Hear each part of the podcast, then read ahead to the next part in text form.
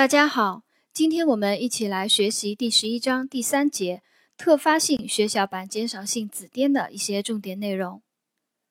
特发性血小板减少性紫癜是一种免疫性疾病，是小儿最常见的出血性疾病。临床上以皮肤黏膜自发性出血、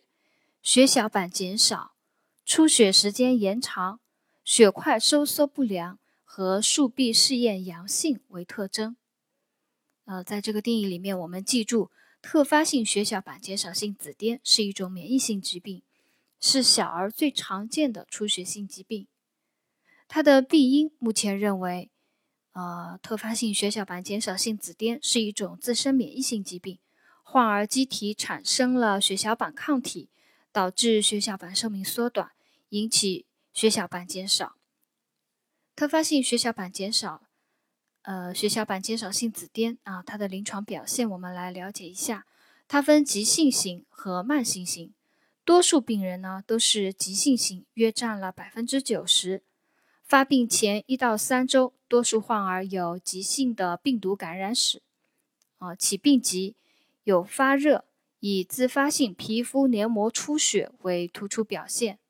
多为针尖大小出血点。或瘀斑、紫癜，四肢为多，易于碰撞的部位更多见，可有鼻出血、牙龈出血，耳见便血、呕血、血尿和颅内出血。特发性血小板减少性紫癜一般，嗯，呈自限性经过啊，自限性的经过，百分之八十到百分之九十的患儿在一到六个月内会痊愈，极少转为慢性。病死率，呃也比较低，在百分之零点五到百分之一。主要的，呃致死原因为颅内出血，这是它一个急性型的临床表现。那我们对刚刚讲的内容了解一下，有个印象就可以了。重点呢，我们就记它一个，就是特发性血小板减少性紫癜，多数是急性型，呃，多数发病前一到三周有急性的病毒感染史。极少转为慢性，呃，它呈一个自限性的经过，呃，主要致死呃致死的原因是颅内出血，当然这个死亡率也是比较低的啊，只在百分之零点五到百分之一，死因多数是颅内出血。慢性型的特发性血血小板减少性紫癜呢，病程超过六个月啊，慢性型病程超过六个月，起病缓慢，出血症状较轻。主要为皮肤黏膜出血，可持续性或反复性，呃，发作性出血。辅助检查啊，那肯定就是血小板减少，血小板小于一百乘十的九次方每升，血小板正常值是一百到三百乘十的九次方每升。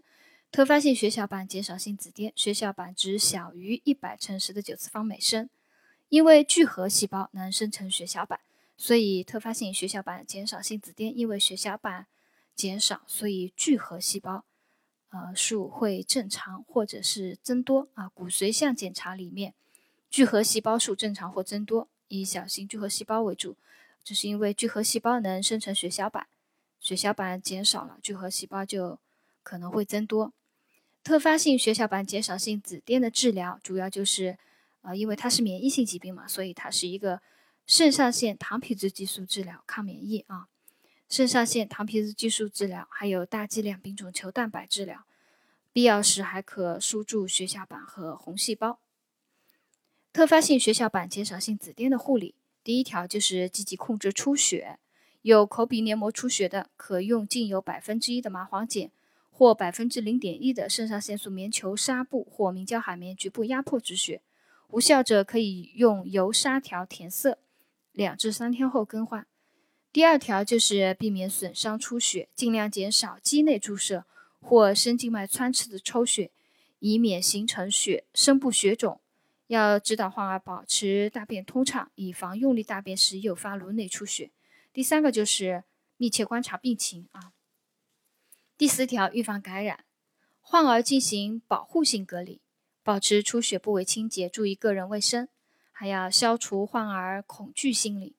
健康指导。第六条就做好健康指导，健康指导里面提醒大家要注意一点的，就是要指导患儿啊，指导家属，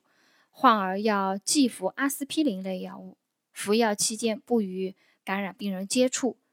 不去公共场所，尽量少去公共场所。要去的话呢，要戴好口罩，呃，注意衣衣着那个厚薄适度，避免感冒等。